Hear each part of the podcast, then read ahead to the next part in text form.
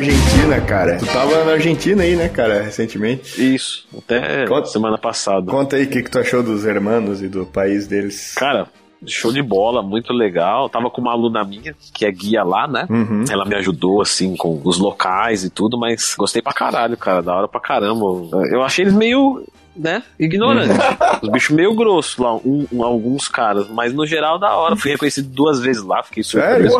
É, um, um, era argentino mesmo, me parou e uhum. falou: Ah, eu tô mudando pro Brasil, gosto muito, pô, que coincidência te achar aqui. E um outro era turista mesmo, me parou ali. Mas foi bem legal, bem, bem gostoso. Bem gostoso a Argentina, eu gostei bastante. Mano, ali. se você não foi no meio de uma praça e gritou Pelé, você viajou errado. Teria sido melhor ir ver o Pelé. Que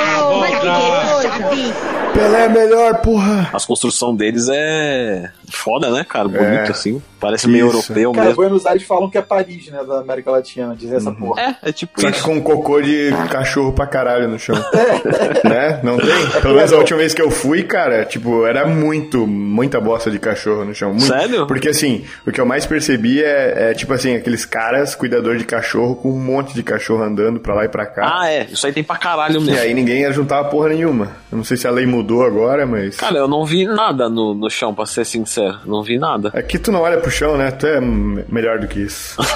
o cara que tá sempre, sempre nariz empinado, por isso que nem participou Olha do podcast semana passada. a internet lá é muito ruim, cara. Quer dizer, é que é foda, né? Outro país eu acho que não tem como uhum. conseguir internet boa, né? É, na verdade, assim, ó, é, é, que assim, depende muito do lugar, né? Como a gente tá sempre andando pra lá e pra cá, quando tá viajando, é foda. Tipo assim, no, na, no, semana retrasada eu tava no Peru. Uhum. E lá a internet no primeiro hotel era um lixo. No segundo, no Airbnb que a gente ficou depois, era boa pra caramba. Então, ah, tipo, tá. até daria pra gravar, lá, mas não fechou. No, Nasci, no mano. Nasci, velho. Uhum. Nasci no Peru quando eu tinha Zero anos. Sim, ah. sim. Não, Acho nasce... geral, né, mano? Que nasceu no Peru, nasceu com zero anos. É, exatamente. Sai de lá, depois vai pro país que você nasce, de verdade. Sai do Peru e vai pro, né? Ah. Nunca conheci o peruano, mano. Acho que é a primeira vez. Porra. E um peruano ah. que não fala espanhol vai ser mesmo a primeira vez. Porque eu vim pra cá com nove meses, né, velho? Então, tipo, ah. muito novinho, não deu nem tempo. É, mas assim, meu ouvido é. Eu sei que é bobeira falar isso porque espanhol e português é bem parecido, mas Tipo assim, meu ouvido é muito, muito treinado para espanhol, porque eu ouvia a vida inteira, uhum. saca? Eu nunca tentei falar, mas eu ouvi. Tipo, tinha coisas lá que a Amanda não conseguia entender, do pessoal falando, os Pô, parentes também. mas eu não também. consigo, moleque. Eu tenho maior dificuldade, sabia? Pra mim é suave, saca? Eu traduzia muita coisa para ela, só que na hora de falar eu me dou uma enroladinha. Eu acho muito mais fácil inglês do que espanhol. Muito mais fácil. Sério? Muito mais. É, sim, tive muita dificuldade lá. Uhum. Pra falar, né? Bem difícil. E pra, pra entender também, eles falam muito enrolado os argentinos, né? Ah, é muito rápido. Mano, Nada é pior do que um argentino irritado. É impossível de entender, mano. É impossível, cara, o cara falou é, rápido assim. É. é impossível, mano. Ah, nada é pior é que argentino, ponto, né, velho? Porra. Eu não vou concordar porque você tá gravando. o Peru é legal lá de passear? Ah, ufa. É... Peru, é, eu sou muito chegado, né? Mas... Não, não, cara, eu, assim, eu gosto, gostei bastante, mais porque, tipo assim, eu vivi ouvindo e, e, vivendo, entre aspas, a cultura de lá, né? Porque aqui em casa, atualmente estou aqui em. Eu tô no Brasil, né? Tô na casa da minha mãe agora. Ah, legal. E tipo. É, e aí, tipo, a vida inteira com um milhão de decorações do Peru. Meu pai morou com a gente, eles eram casados até eu ter uns 10 anos. Então meu pai é peruano mesmo, ele parece o Evo Morales, ah, tá ligado? Tipo, o Evo Morales é boliviano, né? Mas, tipo assim, é parecido, ah. né? Então, eu quero que eles escutem isso, que eles vão ficar putos, mas enfim. mas Mas assim, é, eu gostei muito por causa da cultura, sabe? Que é uma cultura que eu sempre ouvi falar, os incas e toda essa questão cultural, a, as comidas de lá, eu gosto demais. É, tipo, eu vivi a vida inteira comendo comidas de lá, só que feitas aqui, obviamente. Hum. É, minha mãe morou lá muito tempo quando ela era jovem, né? Antes de, de se engravidar de mim, ela morou três anos lá e tal, ficou lá um tempão. Tipo, ela foi com 22 anos a carona pra lá. Hein? Até queria convidar ela para participar no podcast para contar essa história, velho, porque é muito doida, assim. Da hora. Na época que podia se pegar carona sem ter medo de, sabe? Tipo, era outros tempos, Sim, cara, é. outros tempos. Outros tempos, outros tempos. Cara, a menina de faculdade, ruivinha, porque minha mãe é ruiva, não tem nada a ver comigo, indo pra, sei lá, cara, foi pegou a carona com um peruano um dia e ele falou assim: Ó, oh, eu tenho um. Lá em Floripa. Ah, eu tenho um carro aqui que eu comprei aqui no Brasil, eu queria levar para pro Peru, porque eu tô voltando para lá. E eu preciso de alguém para dividir o volante pra ir até o Peru, tá ligado? Tipo, ir dirigindo, né? Porque ir sozinho é foda. Uhum. Aí ele convidou ela, tipo, ofereceu para pagar pra ir junto, e o cara era bem, tipo, suave, tipo, parece muito bizarro isso, né? Mas, tipo, sei lá, minha mãe aceitou, o cara nunca fez nada, sempre foi muito amigo, muito gente boa. E ele, ela foi, cara, aceitou, pegou e foi. Tchau, mãe, tô indo, tipo, ligou aqui pra Guaramirim Mirim, mãe, tô indo pro Peru de carro com um amigo que eu conheci aqui e é nóis. Nossa. Te mando uma carta. com 22 é louco, anos, velho. 22 anos. Caralho. E lá foi, o fruto veio esse rapaz que vos fala aqui. É, é, é Cara, é um negócio perigoso, mano. Uber é um. brincando. é, e, e, se tu for ver, a gente faz justamente isso hoje em dia, né, cara? A gente pega carona com um monte de Exato. estranho que e, às vezes coloca filho, nossos filhos, né? Eu não tenho filho, mas tem muita gente que chama Uber pra botar o filho pra levar em tal lugar, porque não tem tempo. Então põe o filho dentro de um carro de um estranho pra. Doideira, é muito doido, né, velho? E daí a gente julga isso. Não, é que não fale com estranhos, tá ligado? Tipo, é. na época dos nossos pais. Aí uhum. chegou hoje em dia, é Uber, é Tinder, tá ligado? É. Uhum. Hoje em dia tu transa com estranho. é, eu não cheguei a viver o Tinder, porque antes de lançar eu já estava amarrado em nome de Jesus. Aí Tinder dá um podcast interessante. Pô, cara, eu queria ouvir as histórias, porque eu nunca nem instalei esse programa, cara. Caralho, e eu queria ouvir, tipo, porque é uma premissa muito doida, né, velho? Tipo. Mano, é muito doido, mano. É muito doido. Tipo assim, e foi muito estranho você ver a curva de aprendizado, porque no começo era uma coisa, aí banalizou, tá ligado? Uhum. Tipo, no começo geral baixou, porque era novidade. Então você uhum. encontrava aquela menininha que você realmente era interessado. Uhum. De repente, mano, ficou um negócio muito, difer muito diferente. E se você viaja, por exemplo, né, eu fiz o meu Eurotrip com, com o Tinder instalado. se você faz o meu Eurotrip, né, você vê as mulheres, por exemplo, da Suécia no Tinder, parece um catálogo de modelo, viado. Cara, é tipo Pokémon GO, assim, nada, tu vai lá, não, tu é vai lá pegar uns Pokémon raros. Não, é assustador. Não, é assustador, mano. É assustador. É na Suécia tem tanta mulher gata que quem destaca é feia, viado. Caralho. É muito estranho. E quando, e quando tem mulher feia na Suécia, é, é, é sei lá. Não, eu falo um negócio muito politicamente correto. fala, velho, fala. O Diogo filtra aí se for bom ou ruim. Mano, é porque, tipo assim. Achei ofensivo. Quero mais tá ligado? Mas o foda é que nem eu falei no último programa, quando todo mundo é especial, ninguém é especial. Isso deve dar uma, tipo, Exato. deve dar uma mal acostumada no cara, né, velho? Igual o contrário, que é o efeito. É, até o Barney falava no How I Met Your Mother, que é o efeito sereia. Sim. O mito da sereia, ele fala que aconteceu depois de muitos e muitos meses no mar, os marujos, os piratas, tá olhavam um manati, um, uma, um sapo. Como é, como é que fala? Peixe-boi Sim. E eles viam lá e olhavam, cara, uma sereia, mas os caras estavam tão sem mulher há tanto tempo que uma forminha, mais ou menos, virou uma sereia pros caras. Tá um é a teoria da prisão também, né, mano? É, é, é muito Na louco. Na prisão rola muito isso. Tem muito homem que vira sereia. Eita porra. Então, tá, vamos começar esse programa maluco aí. Put a smile on your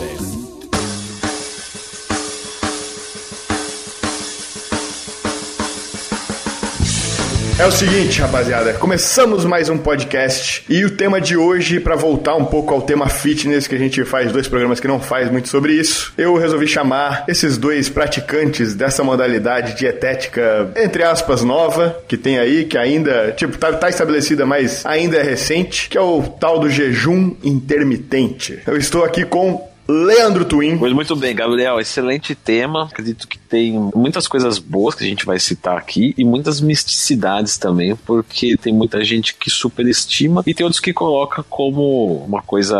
Ai, Demoniza, né? É, exatamente. Tem gente que não é gentil com o jejum. Ai, ai! É. Nossa senhora! Pô, foi, falei nada. É. Compre minhas aulas. acredito que seja por aí. Eu acho que os dois extremos são impontuais, vamos colocar dessa forma. Né? Na verdade, os extremos costumam não ser muito bons, Mano, né? costumam falar muito que a razoabilidade sempre encontra-se no meio termo, né? É. Olha só que filósofo. Esse filósofo que vem, acabou de falar essa maravilhosa frase. Ale Fast and Fitness, que tá viciado no FIFA e é por isso que ele não tá mais na, no Instagram, cara. Pode culpar ah, ele. me entrega, mano. Nem eu falei isso ainda. Eu, eu estou cansado das mídias sociais por um tempo. Aí a primeira coisa que ele me fala quando ele entra no chat, porra, cara, acabei de comprar o, o Drogba e não sei mais quem, lá, o Messi. Messi. no FIFA. Deu, ah, vai tomar no cu, cara. Ah. Não, mas é muita coisa, é muita coisa. Depois eu me explico lá. Mas enfim, prazer enorme estar com essa companhia maravilhosa de novo. Então, cara, mais uma vez o trio está formado e hoje, hoje quem vai comandar essa porra aqui são vocês, porque vocês dois são os praticantes assíduos do jejum intermitente. Faz 10 anos que vocês não tomam café da manhã e... e, e é isso aí, cara. Eu vou deixar a pauta meio livre aí e a gente podia até começar com o que é o jejum intermitente, para quem não sabe, né? Eu acho que já tá bem difundido isso, eu já ouvi, tipo, tiazinha falando isso no aeroporto, cara. Olha só, se você escuta ah. essa rapidinho antes de vocês começarem. É, eu Peraí, tava... tiazinha mulher gostosa não, ou não, não, não. Tia Zona Coroa. Ah, tá. Tava eu, é, a gente tava, tipo, com um voo atrasado, quando eu tava vindo pro, pro Brasil, né? Lá em Miami e tal, eu tava lá e o voo era pra ser às 9 horas da manhã. Aí atrasou uma hora. Deu beleza, atrasou uma hora. Aí atrasou duas horas. Aí atrasou três horas. Aí quando acontece isso, a empresa aérea geralmente dá voucher de alimentação pra galera, né? Sim. E aí eles deram e tal. Aí, tipo, tava uma mulher do lado assim, deu. É, ainda bem, porque eu já tava fazendo jejum intermitente aqui, não sei o que. Eu, caralho. Legal. Eu, puta que pariu. Tipo, uma pessoa que eu nunca imaginei Mano, que ia falar essa frase. Eu queria começar falando que eu odeio o nome intermitente. Porque se, se não fosse intermitente, seria eterno. Jejum eterno causa morte. Hum. Eu só chamo de jejum, mano. Eu não falo de jejum intermitente, eu falo é, de faz sentido, gostei dessa, inclusive. Vou, Porra, não faz vou sentido. usar. não faz sentido. Então o nome do podcast vai ser Não é jejum intermitente, é só jejum, caralho. É, porra, eu não consigo gostar desse nome, mano. Jejum intermitente é óbvio intermitente, mas só tu morre, porra, não é prático. Você está certo. Muito bem notado. Bom, acho que o que caracteriza o jejum é a abstinência da ingestão né, de, de calorias por pelo menos 14 horas. Né? Algumas literaturas indicam a partir de 12 já se considera um jejum mas para você começar a ter alguma eficiência de hormônios e coisas do tipo, 14. Então, a partir de 12 a 14 horas que você não come, você pode estar considerando prática de um jejum só, não intermitente, hum. só um jejum. E cara, só acrescentando o que o Leandro falou, uma grande confusão que existe online, né, é confluir o que eu chamo de jejum, tipo, prático, fisiológico e o jejum coloquial. Porque se você for pegar na prática o que quebra, que seria qualquer ingestão de calorias, tipo, até o café tem uma ingestão mínima, só que na prática é tão irrelevante que não tem por que você se preocupar com isso. Então o nego fica muito noiado com o que quebra e o que não quebra. E beleza, você não tem que pegar e, porra, né, fazer aquela imbecilidade de meter óleo de coco e ah. manteiga no teu café, que aí tu vai dar uma surra no jejum, tá ligado? Nocautear o jejum, né? Que tu vai quebrar. Mas sacou? Mas é, é porque eu acho que tanta gente é, atrela tanto misticismo à prática, uhum. que aí ficar pensando, tipo assim, ah, eu tenho que quebrar ou não quebrar o jejum. Quando, por exemplo, às vezes a pessoa faz por mera administração calórica e é irrelevante aquelas 10, 15 ou 20 que ela tá ingerindo. Então, quebrar ou não, não muda muita coisa. Sim. Agora, se você for ter alguma espécie de bônus pelo jejum fisiológico, você realmente se abster não tem nenhuma repercussão ali, né, fisiológica e metabólica, que vem com, com o alimento, isso aí, mano, é muito especulativo e, e, e, a literatura tá longe de, né, de ser precisa, se você precisa fazer algo do tipo. Eu até arriscaria dizer que ele não precisa, né? É, eu acho bem legal, eu sempre falo pro, pros meus alunos e tal. Cara, o jejum, ele não é um botão de liga-desliga. Pois é. Então as pessoas acham que é isso. Tipo, ah, ingerir um chiclete tem 5 calorias, eu não vou sair do jejum. Então, só que é aquele negócio. O jejum não é um botão de liga-desliga, ele é uma, uma análise espectrual. Então a gente passa do branco pro preto por muitos tons de cinza. Não tem nenhum problema se seu pau for pequeno. Perdoe a citação desse péssimo filme. Ficou bonita, Brincadeira, nunca assisti, eu nunca assisti. Brincadeira. Ai, não assista. Ah, é? Ruim mesmo? Ah, velho, não vou nem entrar nesse mérito. Deixa pra lá, não vamos gastar tempo por causa desse filme aí. Continua. Ok, bom.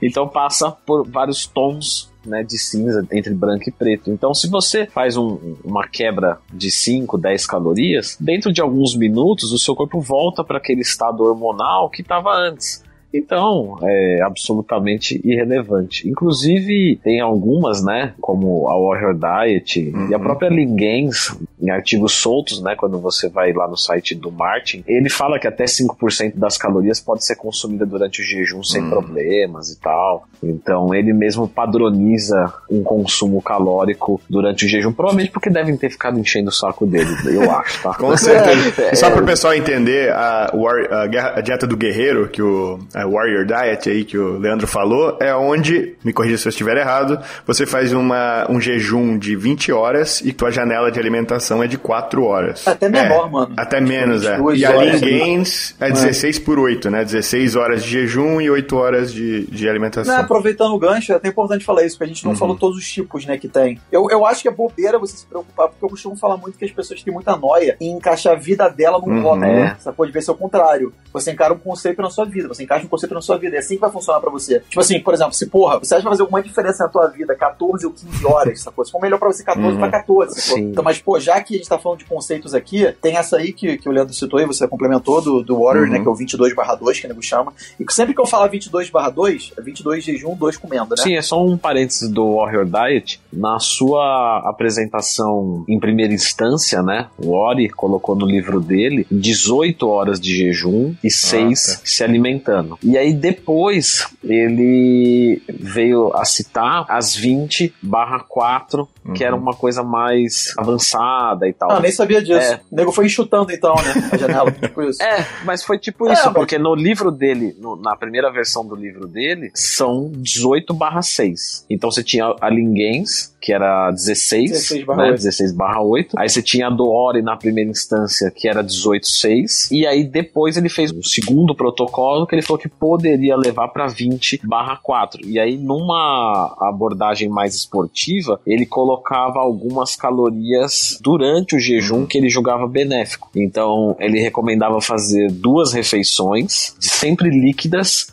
ou sólidas de, de fácil digestão, então frutas e coisas do tipo, legumes e tal, que era alcalinizar o sistema. Então, por exemplo, 100 gramas de pepino e 15 gramas de, de whey protein ou de caseína, alguma coisa assim, uhum. duas vezes no dia durante o jejum com glutamina e tal, porque é, não tem jeito, cai naquele negócio ali, ah, glutamina aumenta o GH, então a gente joga ela durante o jejum, né? Aquelas coisas que a gente sabe hoje uhum. de que não é bem assim. É, o próprio Martin, né, mano? Ele faz uma defesa de BCA que hoje ele sustenta na literatura. É, exatamente, exatamente. O Ori, a mesma coisa, ele defende glutamina no jejum porque ele diz que aumenta GH, mas a gente sabe que não é, é bem assim, que esse aumento também não é tão relevante, inclusive vamos falar disso mais pra frente, né? Eu achei interessante, mano. Eu nem sabia dessa porra do livro aí, não. Maneiro, que a gente é... enciclopédia aqui conosco. É. Tá não, o livro, o livro é bem legal. Eu, eu lembro que eu li o livro na época que, assim, para mim foi um desafio gigantesco. Eu uni duas coisas em uma, porque não existia tradução do livro. Foi logo que saiu mesmo, eu queria muito ler, e o meu inglês, que hoje já não é a melhor coisa do mundo, eu consigo me comunicar, consigo ler e tal, mas eu não sou fluente nem nada. É, naquela época, o meu inglês era muito, muito ruim mesmo. Então eu tive que, sabe, foi um aprendizado duplo. Inclusive, boa parte do meu inglês eu aprendi lendo, me esforçando para ler aquele livro Inclusive, isso é, é uma ótima dica para quem quer aprender inglês. Pega um assunto que você quer aleatório, não, nada a ver, tipo, vou aprender, não. Pega um assunto que você quer aleatório, procura material em inglês e dá teus pulos, cara. É. E, mano, eu vou além. Eu acho que você melhorar o seu inglês é a melhor coisa que você ah, pode sim. fazer para tua formação acadêmica é. em qualquer sim, área, com certeza. qualquer uma tipo assim, aproveitando para fazer o gancho com o jejum, porque eu acho que o Leandro passou a mesma coisa, né? Porque, por exemplo, a gente começou a ouvir o bafafá do jejum aqui no Brasil dois anos atrás. Eu pratico há oito, o Leandro acho que há seis, né? É, não, eu pratico há desde os meus 20, 21. É, tem isso aí também. Uns 7 aí, mais ou menos. 8 anos? É, uns 7, 8 anos, é. é. Então, enfim, que é só reforço que eu tô falando, que esse tema é amplamente debatido em inglês lá uhum. fora há quase uma década. E a gente começou a ouvir falar do Brasil uhum. tem o quê? Dois anos, é. Então você realmente acaba tendo a tua formação acadêmica e até pessoal atrasada se você ficar restrito ao português. Ah, então aprender inglês é a melhor coisa Tipo dieta flexível, vida, que, sei lá, dois anos, três anos aí, começou a vingar tipo mais. Já tá. Faz 10 anos. Tipo ó. isso. Não, eu comecei a flexibilizar a alimentação junto com o jejum. Foi a mesma Isso, época, inclusive porque dá pra fazer esse paralelo, né? O jejum ele ajuda a flexibilizar, obviamente, porque você tem uma maior caloria uhum. pra comer num menor período de é. tempo. É, exatamente. Eu também, mesma coisa, mesmo caso. Mas de qualquer forma é isso. O Ori tem algumas abordagens que eu não concordo nem de perto, então ele Quer dizer, para quem visa, quem quer um resultado mesmo, que ele falava do seguinte: você não precisa contar calorias, você não precisa contar nada, então você segue essa ordem aqui, ó. Primeiro você quebra com salada, depois com proteína, depois com gordura e depois carboidrato, o que você tiver de estômago ainda. Não precisa contar nada, como instintivamente. Uhum. Eu acho que comer instintivamente, para mim, pra uma pessoa que entende o que é uma proteína, um carboidrato, uma gordura, uma caloria, uma necessidade, tipo, a gente olha assim de comer um tanto de frango, você fala, pô, não bati a quantidade de proteína do dia. E quando você vai parar pra pesar mesmo, você não bateu. Agora, para pegar um leigo e falar para ele fazer isso, eu acho que a chance de sucesso é muito baixa, né? Então, talvez para um processo de emagrecimento legal, para alguém que queira, de certa forma, ter um shape ali razoável, ali uma coisa assim magra, definida, nada de volume, é uma coisa. Agora, se você quer um shape assim, explorar o máximo do seu natural, eu acho que a contagem dos macros e das calorias é, é bem, é bem relevante. É, tudo depende do que você quer, né? Exatamente. Né? Acho que se a pessoa exatamente. que quer, sei lá, otimizar lifestyle, digamos assim, ela adora o jejum suave, foda-se. Ah, sim. Agora, quem tem pretensão estética, isso, realmente, isso. você saber o que você tá Mas acho que todo mundo quer uma, um pouquinho de estética, tá ligado? Todo mundo quer o... É, não, é lógico. Mano, inclusive tem uma teoria que eu tô elaborando lá na, naquele livro que eu tô escrevendo, que é como que às vezes facilita você ter essa progressão estética pra adoção de um lifestyle saudável. Uhum, eu também acho. Porque Porra, você não vai conseguir, mano, mensurar os benefícios para a saúde a longo prazo de você adotar bons hábitos hoje, mas você vai ver uma repercussão no espelho que vai fazer com que você consolide esses hábitos, que eventualmente vão ter um payoff muito grande na tua saúde a médio e longo prazo. Mas você não vai estimar isso hoje, especialmente um leigo, tá ligado? Você não vai estimar isso hoje. Tipo assim, eu vou comer uma salada hoje para eu criar o hábito de comer salada uhum, amanhã e depois de sim, amanhã. É para daqui a anos eu, eu, talvez ter uma prevenção de é. doença. Ele não vai pensar isso. Mas quando ele, porra, começa a pesar outras paradas, ele vê, por exemplo, uma repercussão na academia ou no espelho que ele gosta, ele consolida aquele hábito que eventualmente vai ser muito benéfico. É, eu, eu, te digo que eu sou exatamente assim, cara. É, muitas pessoas quando. É, com certeza, mano. Quando, quando, muitas pessoas quando me, me vê assim comendo em algum lugar, alguma coisa, falam, nossa, o Leandro gosta muito de salada. Acho que até já falei isso aqui no programa. E, cara, assim, gostar exatamente, gostar assim de um negócio que é a puta, eu, eu, eu chego no restaurante, a primeira coisa que me vem à cabeça é salada, não é assim. Porém, me virou um hábito tão forte, até para minimizar a minha fome, que é de gordo e é grande. Nunca foi feita pra comer. Então eu sempre uhum. parto de uma salada. E aí as pessoas sempre me vê comendo salada, mas é porque é realmente um hábito. Por exemplo, eu vou começar a quebrar meu jejum, comer alguma coisa, eu tenho que começar com a salada. Porque se eu começar com carbo e tal, eu estouro muito as calorias. Então eu sempre como muita salada. E é justamente isso. É o efeito estético, é o efeito da saúde, é tudo. Mano, aproveitando o gancho, eu achei interessante o que tu falou, porque eu nunca conheci, eu acho, outra pessoa que. Achei até muito maneiro quando descobri isso naquele outro podcast que a gente falou sem querer. Eu nunca conheci outra pessoa que fazia tanto tempo. Uhum. Como é que ficou a tua questão de fome e apetite ao longo dos anos do jejum? Só pra ver se bate com a minha. Tá. É o que aconteceu. Até, né? Como a gente tava conversando aqui em off, eu tava viajando, tava na Argentina, curtindo um pouquinho. E veja só, a minha fome fica tão adaptada que, mesmo estando no, no, no hotel, eu não tomei café da manhã nenhum dia. Porque eu realmente acordo sem fome nenhuma, mas assim, com repulsa de comida. É. Então, assim, se talvez se eu descesse, visse a comida, começasse a comer, sim, se solta. Mas tá tão adaptado, tão adaptado que quando eu acordo eu não sinto vontade nenhuma de comer. Eu fico muito, muito bem. Vamos supor, dos sete dias na semana, ou dos 15 dias analisados, 14 dias com 18 horas sem comer, sem lembrar de comida. Caralho. Sem lembrar de comida. Essa questão do, do, do, do, café da manhã eu acho interessante, porque a única ressalva é que às vezes eu faço café da manhã de hotel. Porque tá Sim. Como é que eu vou perder isso? Tá incluso, questão, cara. É, tipo isso, cara. Que... o que mais me dói é essa daí. entra aquela questão, que eu acho que é o que passa contigo, né? Que é o que acontece comigo também, que é que, mano, a sensação pós-prandial matinal, ela é tão negativa isso. prejueiro que é melhor se abster, sabe? Nossa, é verdade, cara. Especialmente viajando, se você pretende, por exemplo, ter uma orgia alimentar no fim do dia, uhum. sei lá. É. Exatamente isso. Tipo, eu fico pensando assim, putz, se eu descer lá, comer. Eu já não tô com fome, então eu vou começar. Vai morgar, é, né? Aí eu vai, vai estragar o resto do meu dia. É, mas é isso mesmo. Mas eu queria perguntar, por exemplo, é que você falou do lance de você começa com carbo e tal, você passa as calorias. Você realmente, você continua com um apetite muito grande? Tipo assim, você sabe? Porque parece contraditório, sabe? Se você segura a fome tão de boa, 18, 20, 22 horas, Sim. por que, que quando você come você passaria? Sabe? Porque comigo é o contrário, mano. E é por isso que, por exemplo, quando eu fiz o experimento vegano, dois anos atrás, para mim foi suave, mano. Eu estalei o dedo e eu fiz. Porque é tão de boa para mim controlar a fome porque quando eu como, eu comendo em quantidade, é meio que indiferente o que eu como. Ah, tipo, não. Se você comer um pacote de biscoito, eu não vou passar das calorias, sacou? Tipo, não muda nada, é só administrar as calorias. Sim, sacou? sim, sim. Mas eu tenho que seguir essa sistemática, assim. Eu gosto de começar na salada e tal, até porque. Não, é bom hábito, sacou? É, isso, bom hábito, bons hábitos, seria razoavelmente isso. É, mas se eu começar sem ser na, na salada, se eu começar em coisas muito calóricas e tal, eu inverter a ordem, eu começo a ver algumas coisas que não são legais. Então, por exemplo, eu vou começar a comer o carbo. Eu acho o carbo mais saboroso do que a proteína. Tá? Talvez as pessoas em casa falem, ah, nossa, eu prefiro muito mais carne do que arroz. Tá? Eu prefiro muito mais arroz do que carne. Uma coisa minha, particular, eu gosto mais do carboidrato. Aham. Até porque é mais diverso, né? Depois de um tempo você enjoa de comer três tipos de tecido, ovo e queijo e leite. Três tipos de tecido é, É, ótimo. frango, carne e peixe, que é mais ou menos o que a maioria Ah. come aí, porco talvez, em alguns dias, mas é isso, não foge muito disso. Agora, carboidrato tem uma gama gigantesca, então eu sempre tenho mais apetite para carbo. Então, se eu começo no carbo, é sensacional, uma delícia. Só que depois, para eu comer a proteína, é ruim. Então eu prefiro. E a salada, a mesma coisa. Se eu tiver com fome, eu como muita salada. Se eu tiver sem fome, eu não consigo comer salada, mas eu consigo comer arroz e Também. carne. Exato, também. eu ia falar. Não, eu acho que a tua abordagem faz todo sentido, faz todo sentido. É. Só que eu perguntei é, especificamente com relação a apetite, sacou? Ah, tá. Porque, por exemplo, se eu começar com um prato de macarrão, a única coisa que é ruim é que é improvável, dado, tipo, quão feliz e tal, você que, enfim, paladar de modo geral, eu vou estar pós-macarrão, que eu não vou querer bater um saladão, então é melhor bater salada antes. Exato. Mas não é por questão de caralho, vou passar as calorias porque eu vou comer Ah, desenfreadamente. Tipo assim, eu não como mais desenfreadamente, sacou? Por isso que eu quis perguntar, porque eu achei curioso. Não, eu, eu acho excelente. Eu entendi a sua pergunta. Sim, o meu princípio é o mesmo. É, eu vou comer mais ou menos aquele um quilo e meio, dois quilos ali de, de comida, é mais ou menos o que eu como por dia. E aí, eu, eu- se eu deixar a salada pra depois, eu, eu não a como. Então eu coloco ela antes. Mas é só por, Lógico. por isso mesmo. Eu deixar os alimentos que eu tenho menos prazer em primeiro e os que eu tenho mais prazer por último. Mas o Ah, não, apetite é muito bem certeza, controlado. Quer ver em Booking, por exemplo, quando o cara tá em superávit há um bom tempo,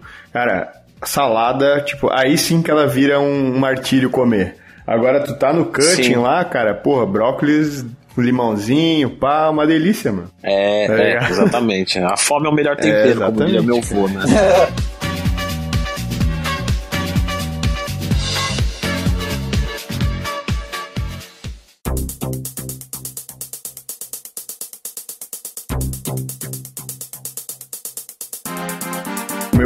com jejum intermitente é geralmente no cutting e é só pra administrar caloria, sacou? Eu realmente não levo em consideração. Quando eu comecei, eu era bem chato. Tipo, se eu tô fazendo 16 horas, eu só posso comer quando der uma da tarde, tá ligado? Porque ontem eu comia Aham. até as 9. Aí eu ficava noiado que, tipo, Ah, mas geral é assim. se eu começo, comer, mano. meu Deus, meio-dia e 45 fudeu, foi tudo por água abaixo.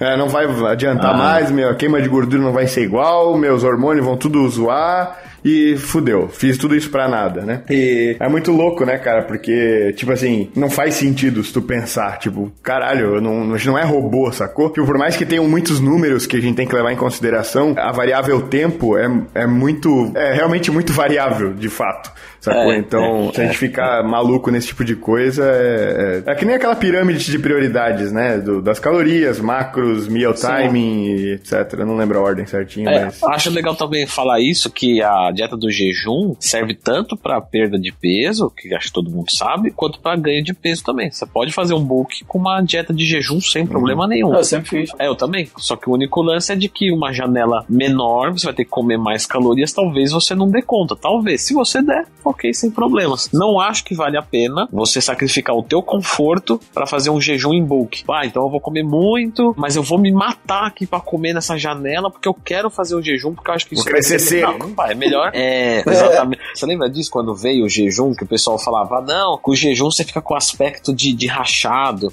é Uhum. questão de tempo.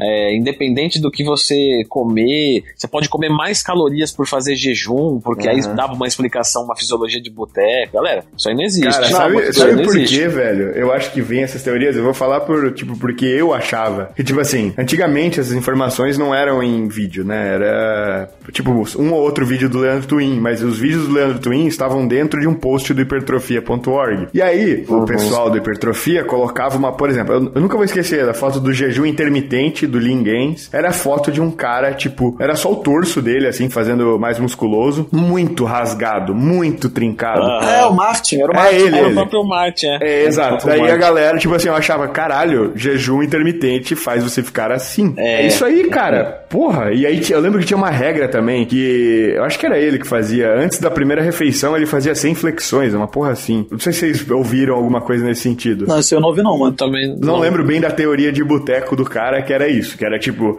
antes de você comer a primeira refeição, tu tinha que fazer 100 flexões, que aí, tipo, todo o glicogênio, toda a comida que tu comesse na primeira refeição não ia ser estocado como gordura de maneira nenhuma, ia ir direto pros músculos. Ah. Enfim, era, tipo, tinha umas regrinhas assim, e, tipo, no começo, né, cara, o cara acha que... Porra, mano, haja glicogênio no peito, hein? Porra. Pois é, né, cara? Pois é, mas, tipo, quando o cara não entende porra nenhuma e só lê as regras e, e acha que é isso aí, né, cara? Sim. Eu tava até refletindo antes de começar a gravar o podcast, como hoje eu, eu sinto que eu não sei porra nenhuma, saca? Sendo que eu sei hoje muito mais do que eu sabia naquela época. E naquela época eu achava que eu sabia muito, tá ligado? É, é muito doido essa. Tem até um nome para isso, mas eu esqueci como é que é. Porque eu não sei nada. É o Danny Kruger. É esse mesmo.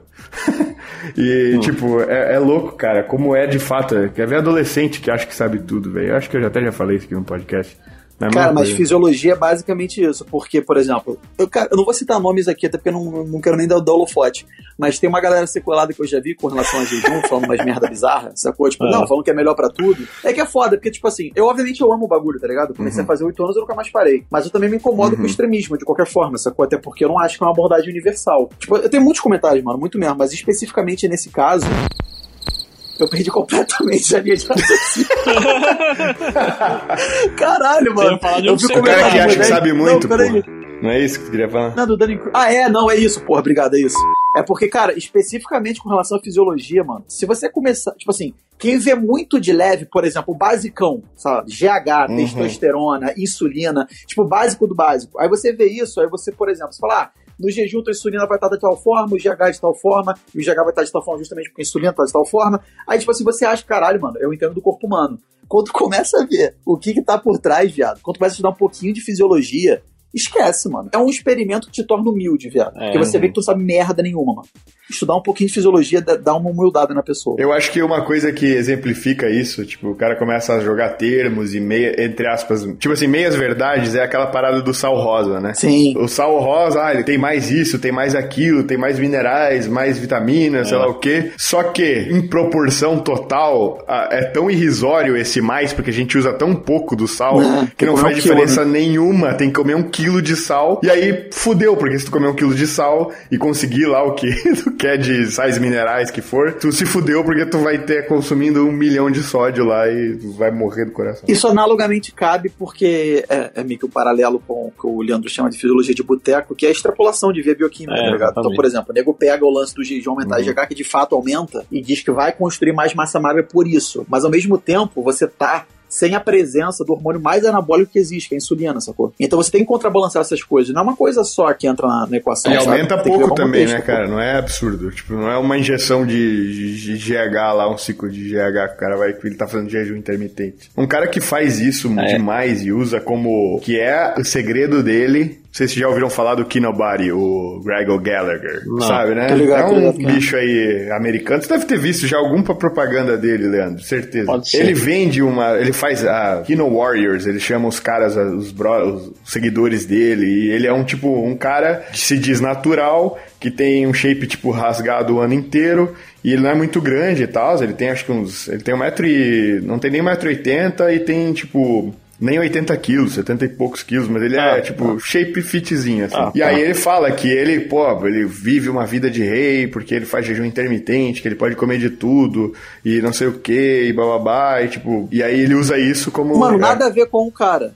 Nada a ver com o cara que eu vou falar, mas de fato, tipo assim, de novo, não é uma abordagem universal, não posso frisar isso suficientemente. Mas, tipo assim, realmente a impressão que eu tenho, e o Leandro pode confirmar ou desconfirmar isso, é que quem é adaptado ao jejum, mano, realmente me parece que tem um lifestyle muito facilitado, uhum. viado. É. Tipo assim, eu fico vendo a abordagem dos outros com relação a, porra, preocupação de marmita, ah, de sim. lanche, de refeição, de levar. Tipo assim, mano, a minha vida é tão prática, mas é tão prática que é assustador. Por exemplo, se eu tivesse que. Se alguém fosse, por exemplo, sei lá, vou te pagar para comer de 3 3 horas, mano, ia ter que ser muito dinheiro. Porque eu não volto a fazer isso nem fudendo. É, eu também não, é. Nem fudendo, sacou? Eu realmente amo o que eu faço, mano. Concordo totalmente, cara. O jejum intermitente, para quem se adapta a ele, por exemplo, meu irmão não se adapta a ele ele tem hipoglicemia, ele fica com fome, Sim. ele não se dá bem, ele fica irritado, enfim. Ele não se dá bem com o jejum. Mas para quem se dá bem, é, experimenta uma paz mesmo. E não só uma paz, eu, eu experimento outras coisas. Eu não sei se você também Mal pode ser o mesmo, mas por exemplo.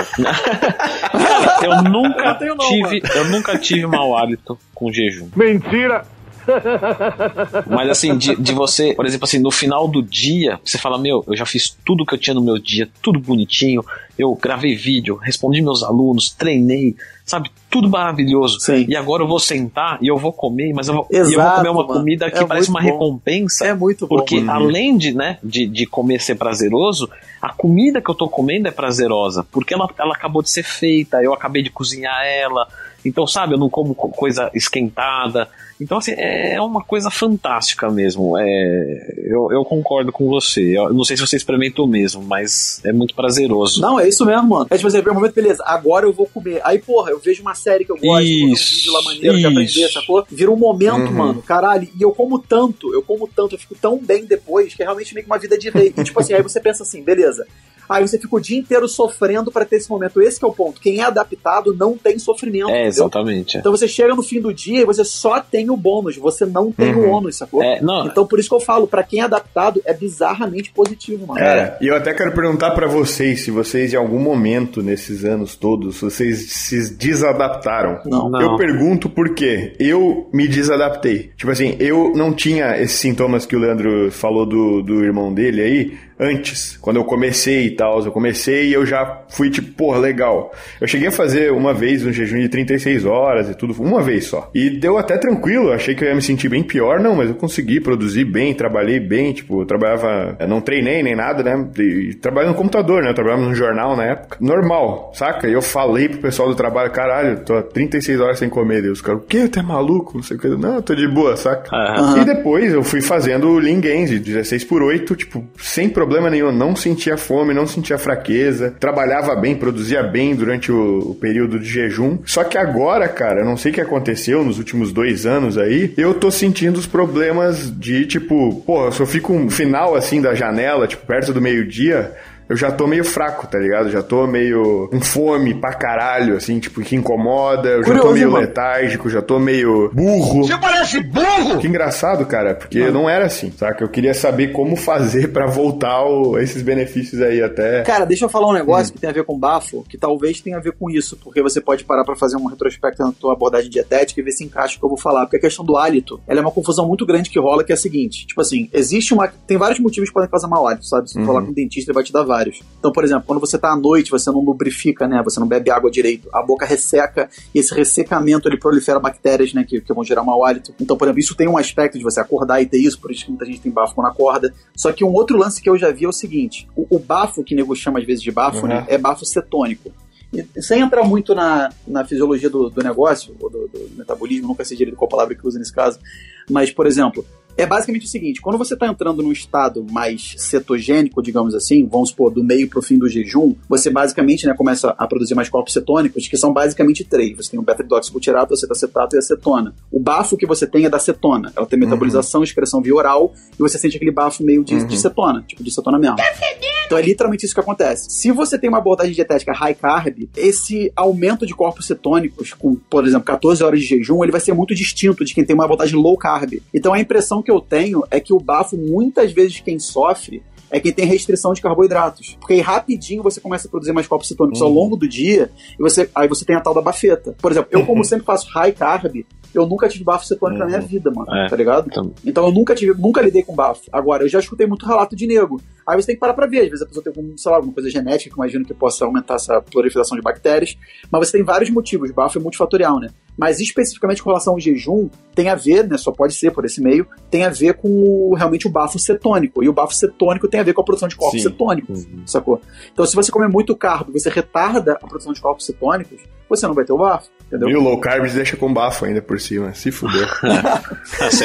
Mas eu não vou comer Trident durante o jejum, porque vai quebrar o jejum, cara. É. então, mas o Trident é bacana de comentar, porque outra confusão que nego rola, como você mastiga chiclete, você meio que sinaliza pro corpo que você vai comer alguma coisa, aumenta a produção sucogástrica. Então pode piorar casos uhum. de gastrite, por exemplo, para quem tenha uma predisposição. Então eu nunca costumo recomendar chiclete no jejum. Uhum. Não me parece produtivo, sacou? É, eu acho que, como você disse, não são todas as pessoas que sofrem com isso. Então, Sim, é, desde que a pessoa não sofra com nenhum efeito colateral, não vejo problema nenhum em ela consumir um chiclete e tal. Agora, se estiver atacando alguma uhum. coisa, realmente, claro que, que, tem que descontinuar, né? É, eu nunca testei na real, mas a teoria faz sentido para mim. Não, não, é fato. Realmente, isso, é, isso, não muda nada, foi. Não, não, é, é, isso, é isso mesmo. É, é fato, mas se não mudar nada, sem problemas. Mas é fato isso que você falou, sim.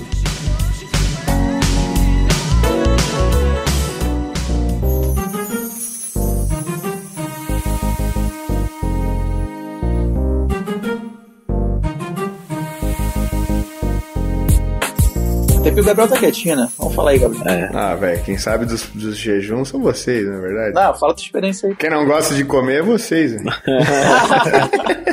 Eu gosto de comer, porra. Oi! Eu gosto de comer porra. Isso. Não, Muito eu, bom. Bota isso na é, abertura. É, né? Essa pegou mal. Comer não, beber, ai, a louca. Acho que tem que falar do, do, do GH, que é legal. O GH, ele aumenta no nível significativo, realmente, durante o jejum. Ele chega a dobrar, porém o dobro do nosso GH natural não tem uma relevância significativa, né, uhum. na composição corporal. Então, você ter o dobro desse GH não significa muita coisa. Por que isso? Porque, por outro lado, você não tem a, a produção da insulina. Aí você vai dizer, pô, mas no jejum eu tenho uma liberação de insulina animal, porque eu vou comer muita caloria naquele período, só que automaticamente a do GH se minimiza. Então, no final das contas, no final do dia, entre presença de GH e insulina, dá no mesmo do que uma dieta com a mesma caloria você se alimentando durante o dia inteiro. E é por isso de que o jejum não vai ter um efeito estético acima né? É, ah, bom, vou comer a mesma caloria e vou ter muito mais Não, resultados. O aumento do GH está muito mais relacionado à diminuição da proteólise, né, para conservar a massa magra do que anabolismo, pô. Tá muito mais para esse outro lado. Tipo, anticatabólico do que anabólico, né? uhum. No caso do corpo humano, naturalmente, né? E a testosterona? Qual que é o, o aumento durante que a galera alega do jejum? Cara, acho que tem tanto lifestyle no meio que não vai ser o jejum que vai mexer na texto, sacou? Acho que depende muito de lifestyle. É. A minha te... Eu não sei quanto é do Leandro, a minha texto é na casa do caralho. Isso. Eu não sei até que ponto o jejum contribuiu ao longo dos anos, mas eu tenho, eu tenho, quase mil de texto texto. Carai, borracha, mano. É, a minha texto, a minha texto é muito boa também. É, não assim, porque porra, minha é sacanagem. Não, 992, mano. Surreal minha texto. Bizarro. É absurdo. Caralho, absurdo. freak, genetic freak. É, eu vou, eu vou te dizer que eu, assim, eu tô acostumado a ver exames e tal. Isso aí é um em, em 500 cara, cara. É muito raro isso. Muito, muito raro mesmo. A minha é, se não me engano, é que o último exame que eu fiz deu 550, eu acho. Quase 6. Não, acho que deu 600 anos. 600 a minha. Deu um número muito bom, muito bom mesmo. Pra 29 anos. Eu, eu tô pra refazer, quando eu refizer eu, eu conto pra vocês. Mas a última é, eu tô pra refazer isso. agora depois da TRT pra ver quanto tava, né? Que tava bem baixo antes. Mas aquela parada, é muita conversão também, né? Tipo, porra, o DHT tá na casa do caralho também, por isso que tem as entradas gigantes. Então, tipo assim, né? É um ecossistema, né? Texto alto tem seu ah, downside ah, também, né? Shape é. natural, aham, aham, sei. a minha a minha texto ela é ela é muito boa né desse valor. Porém o meu SHBG é alto então, isso minimiza minha texto livre. Então, assim, não que seja algo, sabe, ah, nossa, preocupante e tal. Mas o meu SHBG, ele, assim, ele tá dentro dos limites, né? Mas ele tá mais perto do quadrante superior. E isso eu tenho a explicação que é pelo consumo de cafeína, né? Porque a cafeína aumenta o SHBG. E eu gosto bastante de café e tal, consumo, inclusive. Tô... Porra, é bom demais, né, mano? Caralho, ô, eu me transformo, velho. Eu descobri na viagem aí pro Peru, velho. Tipo, a gente saiu um dia cedo pra ir pra Machu Picchu e não deu tempo tomar café. Cara, eu tava um Gabriel, tipo, Gabriel ponto morto, assim, até eu tomar minha primeira xícara de café, cara. Eu tava, tipo, emburrado, meio bicudo, assim, tá ligado? Meio, caralho, Gabriel, tu tá chato, a galera falando.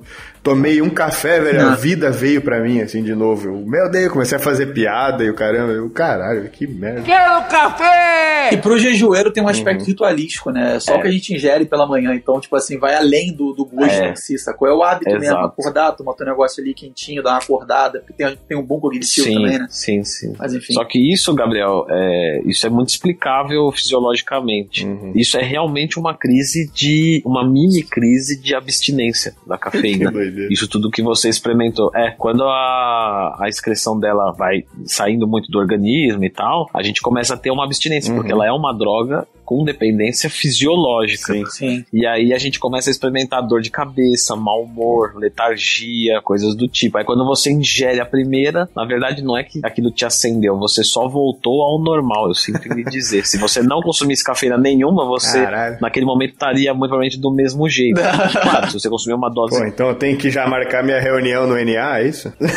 Cara, é assim, ó, eu vejo muitas, eu vejo muitas pessoas falando, nossa, eu sou viciado em café e tal, e falam isso com certa tranquilidade, às vezes orgulho, mas de verdade, é algo que é a se pensar. Porque é uma droga, só que é uma droga que é popularmente, né, servida na nossa mesa aí desde que, que a gente nasceu. Mas você ter uma dependência por uma substância para manter o seu humor e coisas do tipo, é realmente algo assim a pensar. Entende? Eu gosto muito de café e eu tenho exatamente a mesma coisa que você. Porém, isso me, me gera inquietação às vezes, do ponto de, pô, eu vou parar com tudo isso porque eu não deveria ficar dependente de uma coisa pro meu humor e tal. É, isso é verdade. Então, enfim. Concordo, mas, bicho, como é que pode ser um negócio ruim se a- quando a tua mãe faz um cafezinho passadinho lá? Como que isso é uma droga, rapaz? Como é que tu me fala uma coisa dessa? Pois é, pois é. Cara, o que eu tento fazer é, porra, meio que limitar o meu consumo em miligramas, sabe? Isso, Ser eu faço consciente. Eu mesmo, tento não é. passar das 300, tipo 400 no máximo, sacou? Eu faço o mesmo, então a minha cota é 420 por dia, que é o que a Anvisa entende como bom e tal, né? Então, assim, bom não, é dosagem máxima, né, que ela coloca ali como ok. Então, eu tento me limitar a isso, tento não passar muito, já tive períodos da minha vida que consumi mais e a minha qualidade de vida baixou muito. Até porque a natureza né, da tolerância da cafeína é peculiar, né? Não tem aquela porra. Eu nunca sei o termo em português, em inglês é unsurmountable. Chega num momento que se você aumentar a dosagem, você não tem aumento da resposta, sacou? Isso. Você não vai ter mais resposta. Então, tipo assim, se você satura mesmo, É. isso é um problema pra você, se você vai tomar mais e mais, sabe? E você, e você quiser aquela resposta. É, exatamente. Cara, eu acho que eu tô bem, tipo, eu tô bem cagado nessa situação, porque assim, por exemplo, eu já tomei um Black Viper, eu não sei quanto de cafeína tem nele, mas tem bastante. E não só cafeína, né? É, não só cafeína, tem mais outras coisinhas. E, tipo, tomei Black Viper, pá, fui fazer jejum, o aeróbico em jejum, e nisso tomei uma xícara de café, e depois outra, saca? E de boa, saca? E não deu nada demais. saca? Agora, se a Amanda faz isso, velho, ela, tipo, fala, começa a ter taquicardia, começa a ficar tremendo pra caramba, e eu, pô, Sim. tô só no meu normal aqui. Isso é preocupante, não é bom, saca? Não é legal. Mas é por isso que eu evito a cápsula, mano. Porque pra você tomar muita miligrama de cafeína Isso, em café, é. mano, é muito café, viado. É muito É. café mesmo. É, é exato, cara, é, é muito legal, parece que eu tô conversando comigo mesmo, cara. É, não, é que é verdade. Realmente a cápsula é muito mais fácil você. Por exemplo, o Black Viper já é um- uma porrada gigante. Às vezes você vai tomar de café, é 600ml, você não toma. Fale por você. Mas na época que eu tomava dosagens acima do que eu tomo hoje, era justamente por causa das cápsulas mesmo, pré-treinos e coisas do tipo. Então. E é complicado, quando você tem na sua casa, né? Você tende a, quando tá ali num cansaço, ah, vou mandar aqui 210, 420, né? Eu já tomei pra, tipo, a, pra noite, assim, tá ligado? Por exemplo, ah, vou sair, vou num, Tá doido. vou num churrasco, pá, um negócio assim, eu sei que eu vou ficar com sono. Tomei Black Viper antes, porque eu sabia que eu ia dormir tarde. Aí, tipo, pra. Como se fosse um, um energético, tá ligado? Mano, tinha parceiro meu que tomava Pepa Night. É, pra é. Bizarro. E uma Cara, vez, uma vez eu dei pra um amigo num Réveillon, cara. Tipo assim, porque eu tava acostumado pra caralho. Ah, coitado. E aí eu dei pro meu amigo. Aí meu amigo, ah, isso aqui é igual. Eu falei pra ele, é igual tomar café pra caramba, assim, normal, tu vai ficar só ligadão. E eu dei pra ele no Réveillon. O cara tomou aquilo, velho, passou o Réveillon na cama, tonto, com dor de cabeça, querendo vomitar. Eu, nossa, me senti muito culpado, meu. É. Que merda, hein? Uma atividade simpática muito alta, né? Olha, eu até. Você falou agora, assim, como se fosse algo muito fora, né?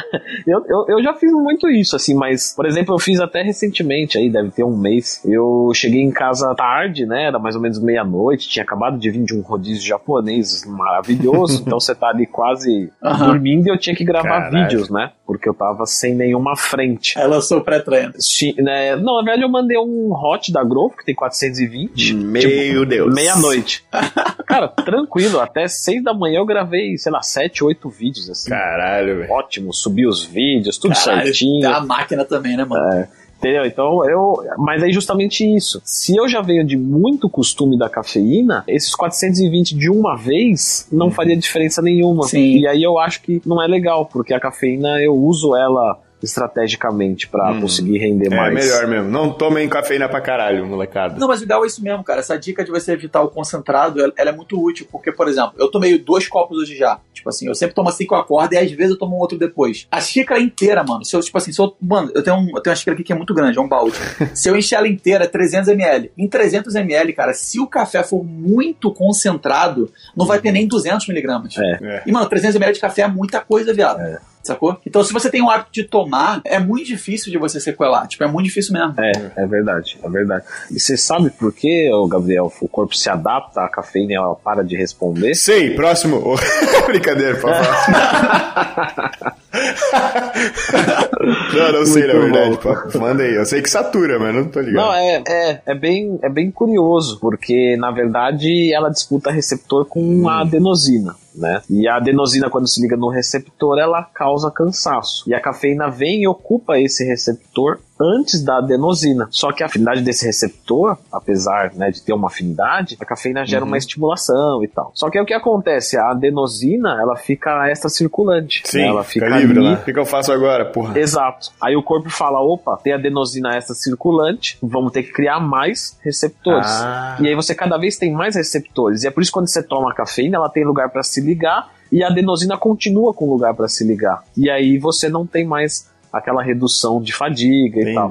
E quando você descontinua a cafeína, é que você se ferrou. Porque você tem muito receptor não tem a cafeína, então todas as, as moléculas de adenosina têm sítio para se ligar. Elas vão se ligar tudo e você vai sentir uma fadiga absurda, muito acima do normal. Muitas pessoas acham que, nossa, olha, eu não tomei café hoje, olha como eu fiquei cansado. Caraca. Sim, você tá cansado acima do normal. Muitas pessoas tomam café unicamente para funcionar normal. Gabriel? Eu! É, tipo isso, aquela, por isso que eu tô te falando, daquele dia específico, quando você tomou e, nossa, uhum. aí eu fiquei bem e tal, na verdade você não ficou bem, você ficou normal. Mas foi engraçado, cara, porque foi uma xicrinha, tipo, não era nada demais. É. Foi uma, plups, Pronto. É assim. E eu assim. senti o meu humor voltando, cara. Parecia um drogado. Puta que pariu. É. É, um drogado, yeah, né? Sou drogado, Gabriel. Oi. Oi, pessoal. É, me chamo Gabriel e eu tô há cinco minutos sem consumir. Acabei de tomar uma xícara. Mas é realmente isso, assim, eu, que eu falei, ah, é, tem pessoas que falam com orgulho e tal, mas se você parar para pensar mesmo, não é nada para ter orgulho. Isso é algo a é, se cuidar. É verdade. Eu tô rindo para não chorar aqui, cara, pensando que é. Cara, pra desmamar deve ser quanto tempo, mano? Se você fosse abster mesmo, tipo duas semanas, sei lá? Não. Normalmente, para quem tá bastante viciado, é de 30 a 60 dias. Querer ele, tá louco, esquece. Vou ficar com o café mesmo. É. e assim, para você fazer a restauração, pra esses receptores começarem a ir embora, porque aí faz o processo inverso. Sim. Né? Tem muito receptor para pouca adenosina, daí o corpo vai se descontinuando. Só que esse processo de abstinência da cafeína, né, para quem quer saber, pô, se eu parar hoje, ele vai começar provavelmente em 24 horas, a crise de abstinência, e ela pode demorar até duas semanas. Meu Deus. Você parar se acontecer isso. Não, mas isso é até duas semanas, então algumas pessoas são menos, outras mais não, né? Normalmente é menos mesmo, é até duas semanas. E a intensidade, ela vem caindo. Uhum. Então, os dois, três primeiros dias são sempre os piores. Então, você vai ter uma dor de cabeça, você vai ficar muito irritado e ou depressivo, tá? Muito normal ter um caso bem claro de depressão mesmo, nesses primeiros dias para quem tá bastante viciado e corta. Muita gente usa Dorflex para controlar a dor de cabeça, esquece que tem cafeína, então, né? Pois é. Então, claro que vai resolver, porque, enfim. Mas normalmente são isso aí. O pior dos cenários são os três dias. É, uma semana fica ruim, a outra semana você diz que tá normal, mas você ainda tá, ainda tá se curando, vamos dizer assim. Cat, Sempre né? que eu recomendo alguém cortar cafeína, eu falo cara, hum. corta na quinta, na sexta, porque daí você pega o final de semana que normalmente é onde as pessoas não trabalham e tal, uhum. e ali sofre ali aqueles três primeiros dias e depois, ficando até dois meses sem, você restaura basicamente 100%. Quando você volta a tomar a cafeína, tem até que tomar cuidado, né? Algumas pessoas, ah, vou voltar aqui, vou tomar um 420. Cara, vai passar mal, é. porque o seu corpo tá entendendo 420 como uma, uma pessoa que nunca tomou cafeína. É, 420 é muita coisa, é. mano. E é, e, é, e é curioso também né, já que estamos falando disso, eu sei que não é o tema do. do... virou cafeína cast aqui. É, virou café é, o assunto. É, mas assim, quando você está descontinuando o uso, é muito importante que você não ingira nada de cafeína. Nada. Porque qualquer quantidade que você ingerir, o corpo vê motivos para segurar as estruturas que ele tem. Uhum. E aí você vai experimentar novamente a crise de abstinência. Então você vai, por exemplo, ah, fiquei uma semana sem consumir café, cafeína. Aí eu vou e consumo. Os dois, três próximos dias que eu não consumi, eu vou voltar a ter dor de cabeça é, em grau menor mas eu vou voltar a ter a crise de abstinência. Então Nossa. é muito importante. Inclusive, até muitas pessoas relatam assim quando você força isso, claro. É, ah, eu tomei Coca Zero, no outro dia uh, no outro dia você não teve dor de cabeça, tipo, tomei Coca Zero no dia do lixo, sabe? Uhum. Tem um pouco de cafeína. Quanto que tem, mano? Tem quanto? Tem 10, 200 ml? Uma lata mais ou menos tem 30 miligramas de cafeína, é bem pouquinho. Entendi. Só que para quem tá descontinuando, pode causar isso. Então, tipo, aí vinha bem, bem, bem, consumi uma lata de Coca Zero no meu sábado, domingo, dor de cabeça, por novamente abstinência. Ah, lá nos Estados Unidos tem lata de Coca-Cola sem cafeína. Ah, é? Eles decaf. Aham. Interessante. Eles falam que não tem. Tem lá umas. Tipo, tem... E tem uma com mais, né? Tem, não tem, uma, tem. mais Não, isso eu teve aqui, mas lá eu nunca não vi é. nenhuma. Lá não vi. E é ruim, né? É, ruim. Bem, bem ruim, não, ruim. não gostei. Por isso que não tem mais, né? Pô. Ninguém gostou dessa merda. É. Ninguém gostou.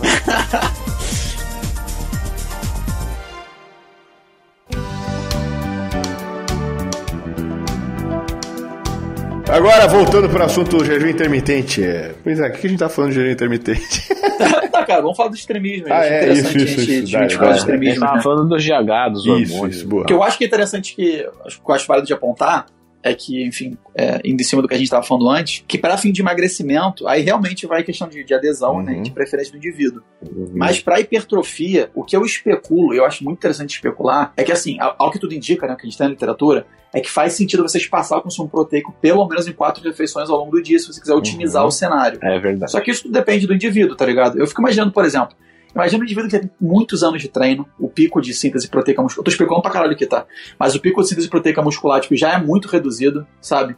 Tipo, imagina se o cara, sei lá, ele treina logo antes de jejuar, ele desjejua por umas 6 horas. Se ele bater os macros igual ele bateu ao longo do dia, eu não sei até que ponto faz tanta diferença, sacou? Eu realmente não sei, tipo, o quanto a mais seria isso, entende? Tipo assim, pra manutenção? Não, pensa, por exemplo, é muito especulativo o que eu tô falando, porque realmente eu sei que o consenso, a princípio, é que faz sentido você, tipo, espaçar, até porque, pô, vamos pensar, o jejum é um estado catabólico. Se você tá buscando anabolismo, faz sentido você buscar um estado mais anabólico uma parte do tempo. E o cenário pós-prandial, obviamente, é anabólico e o, e o jejum não. Então, por mais anticatabólico possa ser o, o estado de jejum, para você conservar massa magra, você tem, tem, até literatura mostrando indivíduos com maior retenção de massa magra no, no, no, grupo dos jejueiros, por mais que isso não seja replicável, mas teve um estudo outro mostrando isso. Tipo assim, para você construir, a princípio faz mais sentido você comer o tempo todo, sacou? Sim. Só que a minha questão é, imagina que você prefira não comer o tempo todo. O quanto é, percentualmente, a mais, uhum. de, entre aspas, de massa magra que você construiria pelo fato de você abrir a alimentação o dia inteiro. Isso que eu acho que tá longe de ter um consenso, sacou? Tipo, é. de relevância. Isso, isso levando, levando em consideração que você está consumindo a mesma quantidade de proteína nos, nas duas abordagens, né? Lógico, tá. não, quantidade de tudo. É, realmente, tudo, tipo, acho que não existe estudo assim, né? Não. É, não, tipo, falando de alguém que construiu quase toda uhum. a massa magra que tem, tipo, enquanto jejueiro, sacou? Eu penso assim, beleza, talvez eu pudesse... Jejueiro. Um pouco... é,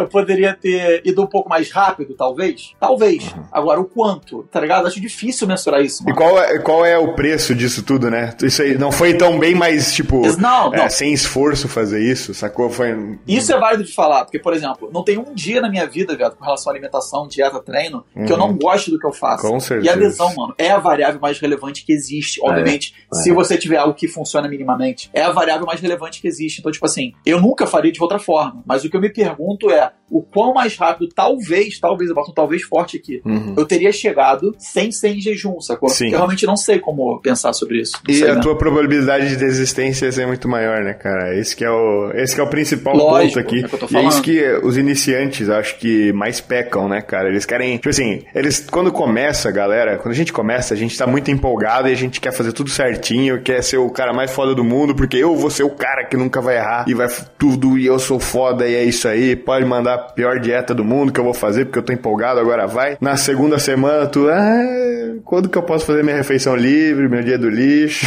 Mano, o quanto menos você sentir que você tá se esforçando nesse sentido é melhor, mano. É. Porque, cara, se você não vai usar drogas, é um processo de anos, mano. É. E a única forma de você conseguir adotar um processo de anos por anos é gostando do que você faz todo dia, mano. Exatamente. Não tem outro caminho, viado. Cara, eu nunca existe. vou esquecer o sentimento que eu tinha justamente de quando eu fazia jejum e quando eu, tipo, recém tinha descoberto a dieta flexível e os macros e tudo, né? Ah, a vida muda, mano. E, e, tipo assim, ó, cara, eu olhava pro tudo que eu ia comer, tipo, às vezes era um macarrão com carne o carne moída, alguma coisa que eu tinha feito com patinho, tipo um puta de um prato de macarrão com carne. Aí de sobremesa já deixava tudo pronto justamente para ter tipo uma um banquete assim na minha frente, saca? Uhum. Aí eu fazia panqueca proteica com pasta de amendoim, com não sei mais o que, com não sei mais o que, e depois ainda um sorvete com umas outras coisas, whey, sei lá, encaixava tudo nos macros e botava tudo na minha frente, assim, ó. Na mesa. Eu olhava assim, eu dava risada, tá ligado? Eu ria assim, meu Deus do céu, não acredito é muito bom, mano. que eu tô é comendo é isso e tô trincando, tá ligado? Ou quando eu descobri que eu poderia comer quase todo dia uma pizza inteira, se eu quisesse. Claro, uma pizza que eu tinha feito, né? se eu pegasse uma pizza da Domino's, macros foram pro caralho, né? Mas, tipo, por poder comer uma pizza, tá ligado? De noite, sendo que, há, sei lá, alguns meses atrás eu tava, tipo, com medo de encostar numa coisa com farinha sabe? É, era muito, foi muito doido, foi é muito... É muito libertador, mano. Nossa, é, é muito é. bom, cara. E eu, eu não sei, uma coisa que eu, eu, fico até curioso, eu queria até medir isso, a questão da dopamina e do cortisol baixo, né? Porque a gente fica tão feliz, a gente tá tão alegre durante esse momento, quando tu tá recém descobrindo uma nova abordagem que tá funcionando e tu tá fazendo com gosto. É até, tipo, o quanto isso é relevante para todos os outros aspectos. Eu não sei se existe algum estudo em relação a isso, mas eu acho que deve ter algum tipo de relação, né, cara? Porque tu tá tão feliz durante todo todo o processo e isso deve ter um, um reflexo, né, cara? É, eu acho. É, pra adesão é especial, doido, né, mano? Mano, sabe que talvez seria interessante comentar? Lembra que eu falei contigo, Gabriel, no privado do que eu tava fazendo? Uhum. Ia ser até maneiro falar aqui pra pegar até a opinião do Leandro, Pô, mano. fala aí. É isso que eu queria te perguntar aí. Manda, manda, manda, manda. Não, eu tô fazendo a mesma coisa. Escuta isso, Leandro, que eu tô fazendo. Olha que, uhum. olha que interessante. Esse cara é louco. É, eu tô, porra, de novo, especulando pra caralho aqui, né? Mas olha o que eu tô testando nos tempos pra cá. Tipo assim, eu, eu infelizmente tô com uma lesão no, no acrômio direito que me impede de treinar como eu gostaria, mas enfim, dentro do que eu posso, tô tentando trabalhar com progressão de treino, né? Semana após semana. Só que o que, que eu tenho feito? Nos dias que eu treino, que tem sido quatro vezes na semana só, eu tô comendo em superávit, de 5 a 10%. Beleza. Então eu vou lá e como 3.300 a 3.500 calorias. Suave, tranquilão. Nos dias que eu não treino, eu tô comendo mais ou menos normal, porque eu, de novo, especulando em cima daquilo que eu falei, que meu pico de síntese proteica muscular já é muito reduzido. E uma vez por semana, nos dias que eu não treino, eu tenho feito jejum estendido, de forma que o meu déficit calórico semanal exista mas seja pequeno. Então eu tô em superávit nos dias que eu treino, isso é muito doido, mano, é muito maneiro. Hum. Eu tô em superávit nos dias que eu treino e eu tô em déficit de 100% uma vez por semana. De forma que, por exemplo, no fim da semana eu tenho um déficit de mil calorias. Pra quem não entendeu, ele não come um dia inteiro. Um dia inteiro ele não come. É, não, tipo, por exemplo, ah. eu acabo de comer domingo à noite e volto a comer na terça-feira. Segunda eu não como, por exemplo, sacou? Aí eu fico com um déficit de mais ou menos 3.000 a 3.500 calorias nessa segunda-feira. E nos outros dias que eu treino, eu tô em superávit. Então eu tô imaginando que eu tô dando subterfúgio pro meu corpo, né? Substratos. Pra ter alguma construção de massa magra, por mais que mínima, até pelo meu tempo de treino, nesses dias que eu treino, sacou? E pra eu, tipo, render e tal. E como que eu falei, não tem um ônus pra mim ficar um dia sem comer. Pra mim é suave, eu durmo sem comer de boa. Que eu falei, pra mim realmente é um, tipo, um passeio no parque, tá ligado? É muito suave. Aí eu pego nesse dia, aí eu não sei até que ponto, tá ligado? A, porque a proteólise, até onde eu já vi, ela não aumenta a não ser três dias depois de jejum. Você ficar três dias sem comer, a taxa de oxidação de proteínas é mais ou menos constante. Ficaria de torno a 5 ou 10% do valor estimado. Então é muito seguro você fazer esse jejum estendido, por mais que eu não tô recomendando para ninguém, pelo amor de Deus. Tô falando de mim, faça por oito anos. Mas então eu tô fazendo isso na segunda-feira, e nos dias que eu treino, eu tô comendo muito bem. Tipo, pra de fato ter um booking nos dias que eu, que eu treino. E eu pulo uma vez por semana. Eu vou ver o que vai acontecer com o meu corpo daqui a, sei lá, três meses. Cara, eu faço algo parecido. Vocês não tá? se casam, velho. Não, você é meu gênio. é. é. Eu vou falar com a Nath, desculpa. Troquei a Nath por Leandro Twin e olha no que deu. Assim, é que pra mim é muito importante. Eu também consigo, se for o caso, dormir sem comer um dia inteiro. Porém, pra minha sanidade mental é importante que eu coma. E é de verdade isso, assim. Eu acho uhum. que quando vem o final da noite, eu. Se eu quiser segurar, eu seguro, mas eu realmente, sabe, uhum. é algo que hoje faz parte do meu dia, eu não consigo cortar. Também falo como se fosse uma coisa absurda, né? Eu não consigo ficar um dia sem comer, hein? Caramba, que coisa, hein?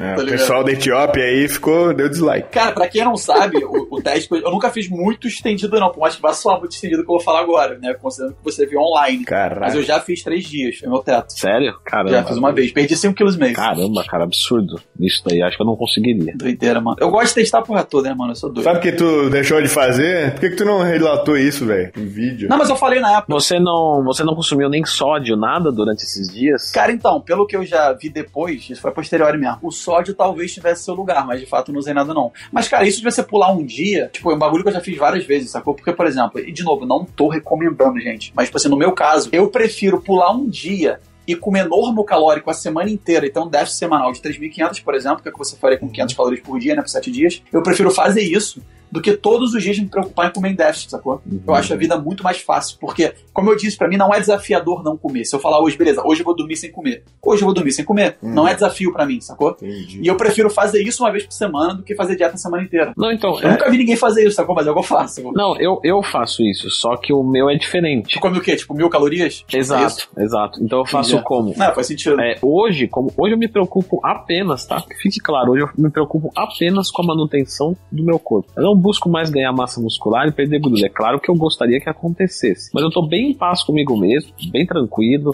Então, hoje o meu foco de vida é outro, é manter o shape que eu tenho e buscar aprimoramento, aprimoramento em outras áreas. Então, sábado e domingo eu faço dia do lixo certo? Uhum. Os dois dias completos. Eu não abro mão mais disso. Sabe viver. Vida boa, vida boa. não, mas não quer dizer que eu como besteira, não. Tipo assim, de vir ali, comer pizza num dia, hambúrguer no outro, sorvete. A minha inclinação é comer coisas saudáveis mesmo, sabe? Uhum. Então, tipo, ah, eu vou ali como um restaurante japonês no, no sábado, no domingo eu faço um, um, churrasco, uma carne mais gorda, mas eu como arroz, uhum. sabe? Uma coisa que não, não é muito. Então, é, para mim, isso funciona bem.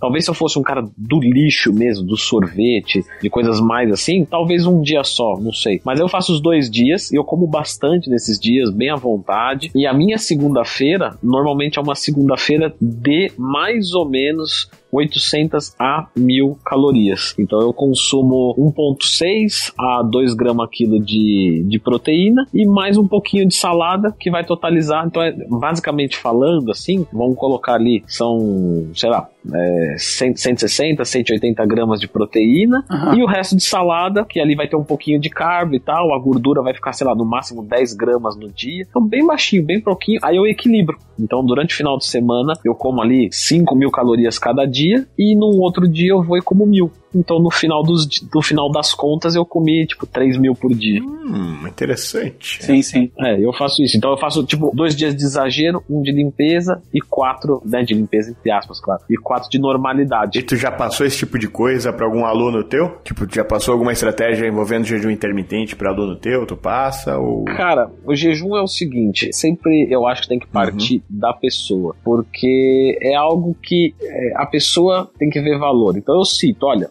podemos fazer o jejum intermitente. Você conhece? Não.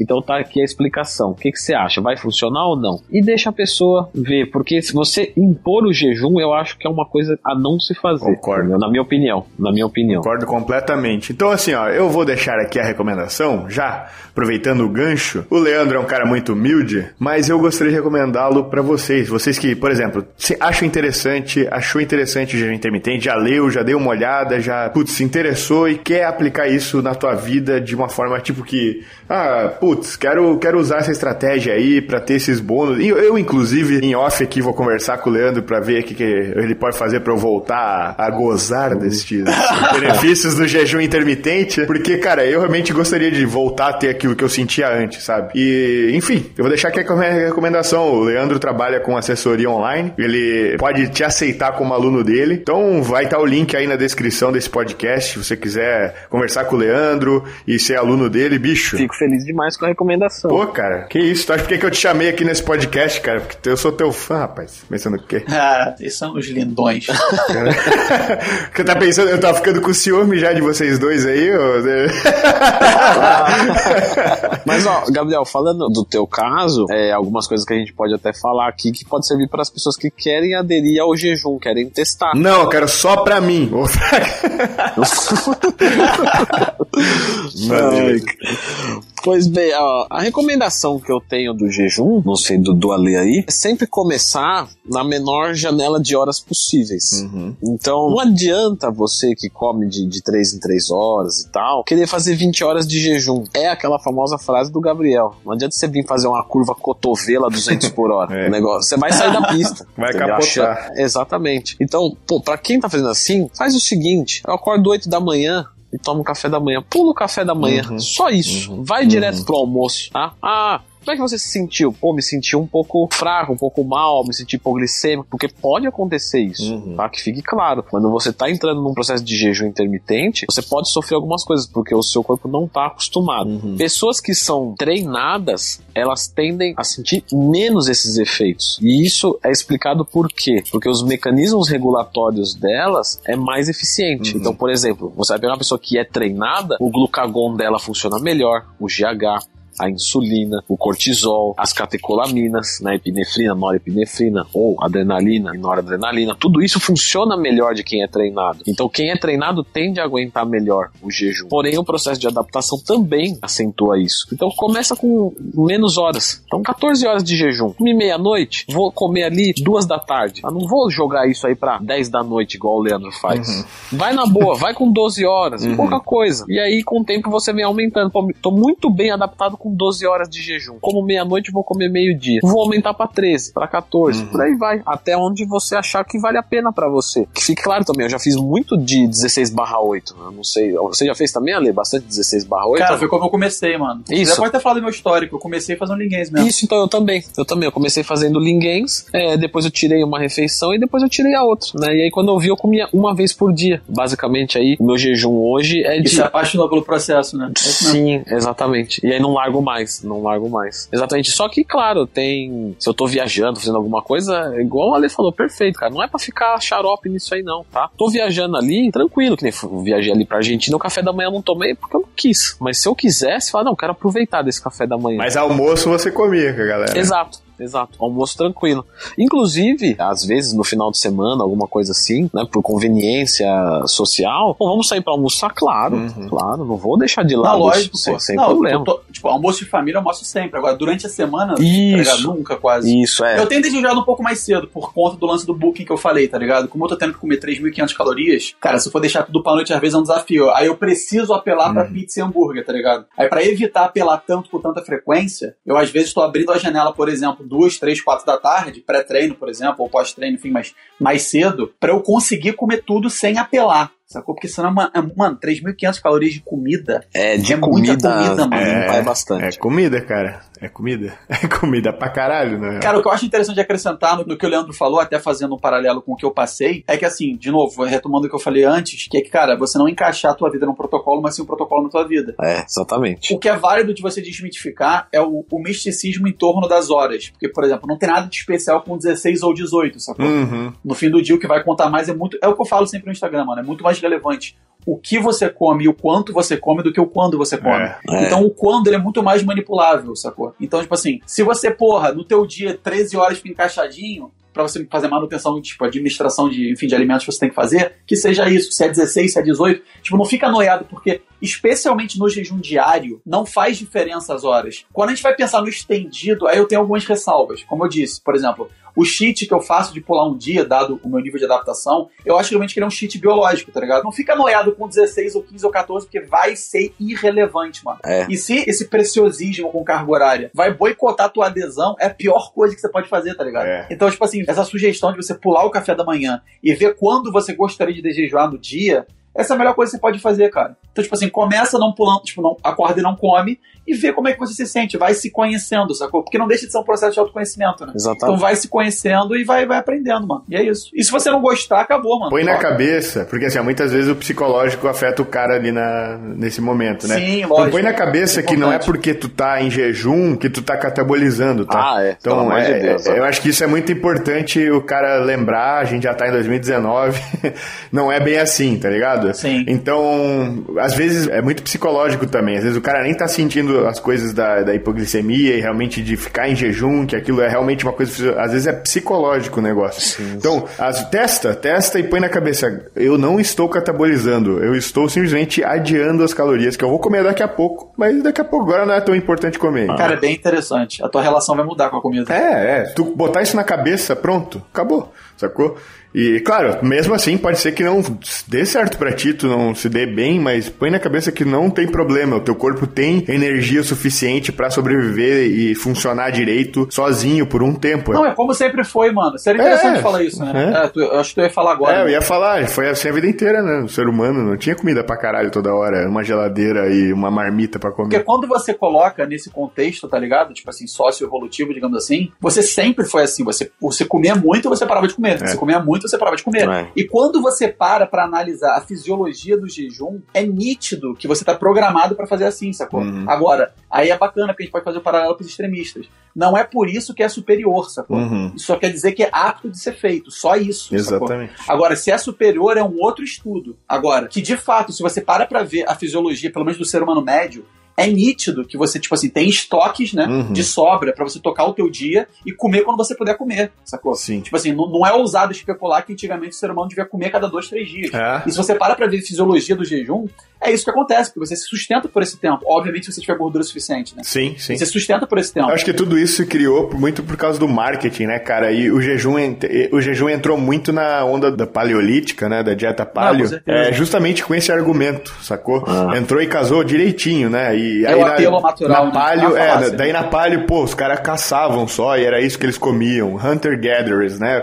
Caçadores-coletores. E eles só comiam caça e comiam carne, é por isso que eles comiam baixíssimo carboidrato e muita carne, muita gordura e comiam aquilo. E engraçado, porque eu vi é, um, uma palestra, inclusive, com uma paleontóloga, né? Uma pessoa que estuda os antepassados e não gurus de dieta, né? Uhum. E ela falava assim, cara, não, o ser humano comia o que tinha, as muitas vezes Sim. até alimentos riquíssimos em carboidrato, tipo frutas, o cara comia o que realmente ele não é, ficava. É, é, saca? E, tipo, beleza, quando tinha caça, pô, delícia, mas não era sempre que tinha, não era sempre que dava pra caçar um bicho. E às vezes nem tinha o bicho na época suficiente para comer, então os caras comiam folha, raiz toda hora, plan, é, fruta pra caramba. Mano, esse apelo à, à naturalidade ele é muito problemático e ele é até meio contraditório, porque, tipo assim, pensa no seguinte por mais que você passou boa parte do tempo caçando, e eu acho que ninguém discute hoje em dia a relevância dessa sim, fase sim, né, do, claro. do, ser humano para o desenvolvimento do cérebro, mas, tipo assim, por mais relevante que isso tenha sido, você ficou muito mais tempo comendo coisas na floresta, mano. Você foi, entre aspas, primata muito mais tempo que você foi caçador, mano. Sim. E existe uma razão para você estocar carboidrato pelo corpo inteiro, você ter a milagem de salivar na boca, mano. É. é. óbvio que você também, é tipo, nasceu, entre aspas, para comer isso, sacou? Pô, a civilização só só andou pra frente depois que a gente começou a plantar as coisas, cara. E fazer grão, tá ligado? E, tipo, e poder andar, tinha energia de sobra ali. Porra, os Inca lá, meus antepassados com as batatas, cara. É, facilita vida. Viu? Mano, se você for investigar no YouTube, isso é um tema de outro podcast, pode fazer um tema bizarríssimo, mas, tipo assim, tem dois malucos que às vezes eu vejo que, hum. por alguma razão, aparece para mim recomendado direto pelo algoritmo do Google. Mano, os caras, eles têm muito apelo, né, ao naturalismo,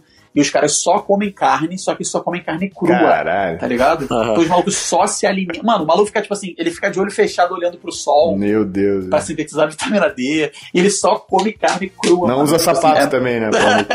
Não, mas aí ele grava vídeo e põe no YouTube. Né? Cara, eu vi uns caras assim, lá em Machu Picchu, tipo, eles subindo lá as paradas descalço, tá ligado? Eu pensei, ih, é aqueles hippie maluco que querem sentir a energia e não sei o que. Eu, caralho, vai tomar no cu, caralho. É, é, é muita evolução pro meu gosto sei lá. Respeito, né? É, é muito doido. Agora, uma última evolução que o pessoal ia perguntar nos comentários é: sim, você pode treinar em jejum.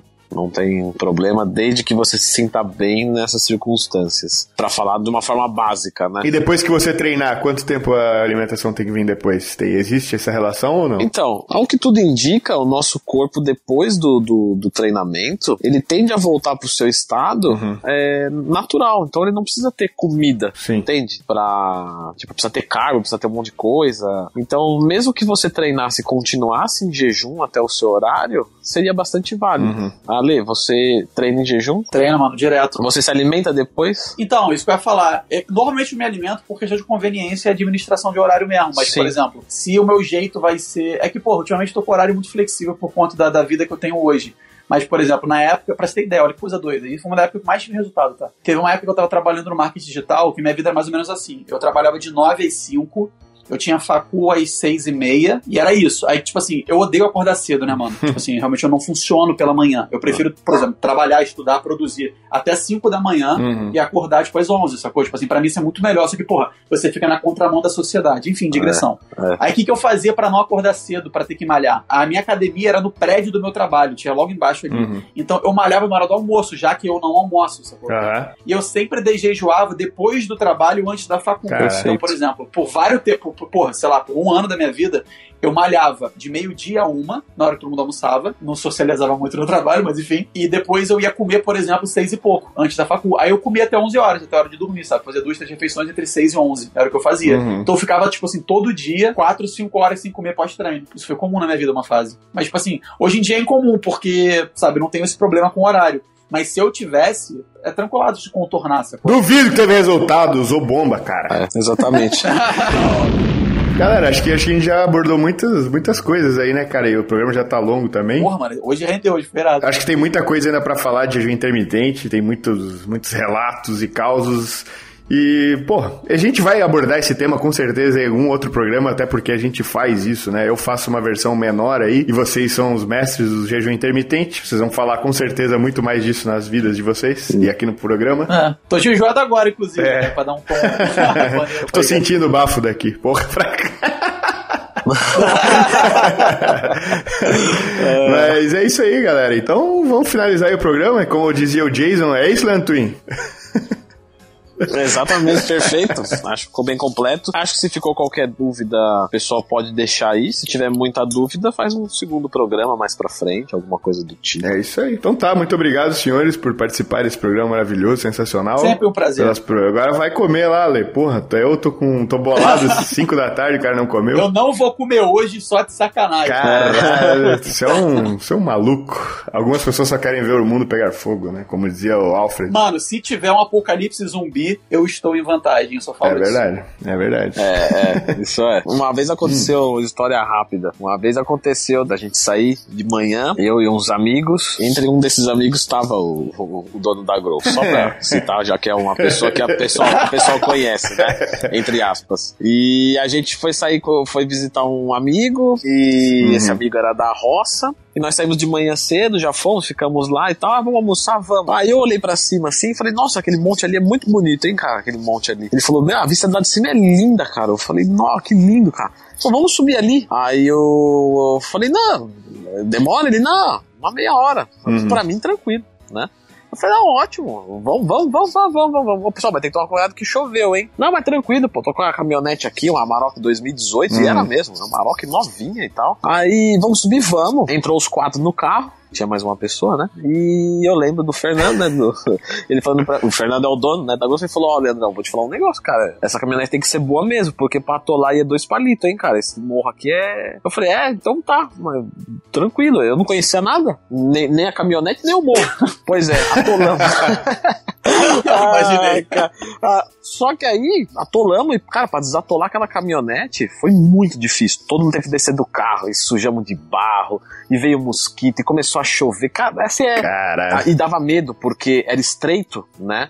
E a caminhonete vinha deslizando e não tem freio, porque tá na, na, no barro, né? Então, pra atropelar a gente, realmente poderia, era uma possibilidade. Não tinha para onde se escapar dela. Uhum. E você meio que não consegue correr no barro. No, então, era, era uma situação de perigo mesmo. Mas, enfim, ficamos lá o dia inteiro inteiro para virar a caminhonete, porque não tinha como virar ela pra gente descer o morro. Uhum, Ficamos uhum. o dia inteiro, fomos chegar, tipo, era 6 horas da tarde. E aí, a, lembro que a primeira coisa, quando a gente chegou ali, ele falou: Cara, eu preciso comer. Eu tô, tipo, eu não, eu não tomei café da manhã nem almocei. Aí eu falei, nossa, a última coisa que eu lembrei foi da comida. Caraca. Porque, que é o que a Ale falou. É. Se der um pau aí num negócio, a gente tá em paz, velho. Eu, eu tava é disposto, tranquilo, sem fome. Eu imagino pra ele, ele devia estar. Tá... Eu tava pensando em assassinar Mano. um amiguinho e comer, tá ligado?